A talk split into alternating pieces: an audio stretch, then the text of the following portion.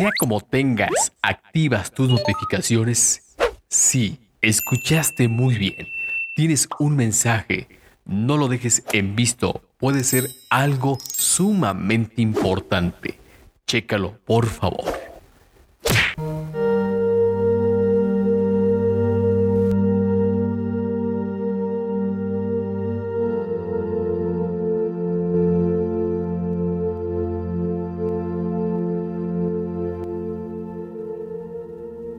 La percepción es el mundo. El mundo es percepción. Todos, todos formamos parte del único proyecto trascendente, la creación de la realidad. Defender otros intereses, dinero, propiedades, posición, solo tendría sentido si fueran esenciales. Pero el mundo material es consecuencia. Nada, nada en él es esencial. El único interés personal valioso es la habilidad de crear libremente, con plena conciencia de cómo es que se crea la realidad. Es vital mantener la maquinaria creativa intacta la realidad única nos ha revelado un valioso secreto. Quien crea es más trascendente que todo lo demás. Que el mundo como tal, de hecho, quien crea es el mundo. Vale la pena hacer una pausa para asimilarlo. Quien crea es más trascendente que todo lo demás. El mundo como tal, de hecho, quien crea es el mundo.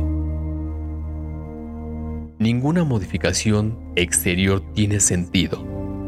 De todas las ideas liberadoras que pueden cambiar la vida de una persona, quizá, sí, quizá esta sea la más poderosa. Pero para llevarla a la práctica, para ser auténticos creadores, debemos liberarnos de múltiples condicionamientos. Hemos aprendido a considerarnos como seres limitados cuando somos esencialmente infinitos. Sí, hemos aprendido a considerarnos seres limitados cuando somos seres esencialmente infinitos. El mundo exterior no nos proporcionará respuestas esenciales mientras no asumamos nuestro papel de creador de la realidad. Esto parecerá extraño al principio, pero a partir de ese momento se establecerán nuevos conceptos y nuevas certezas se instalarán en tu mente. ¿Deseas reconocerte creador de tu realidad, observa.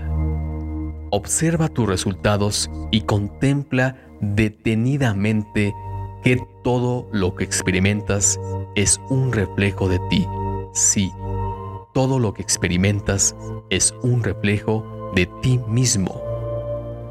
Todo expresa lo que eres, lo que piensas, lo que haces y lo que sientes no existe nadie más. Si deseas entonces otra manifestación, modifica lo necesario en ti para reflejar algo distinto. Sí, si deseas entonces otra manifestación, modifica lo necesario en ti para reflejar algo distinto. No olvides, jamás olvides y la mejor forma de obtener fuera es generarlo dentro. Te comparto este pequeño mensaje esperando que sea esa invitación a reflexionar. Y si puede ser un punto de, de inflexión en ti, créeme que estaré totalmente satisfecho. Si es así, te espero en el próximo capítulo de Tienes un mensaje.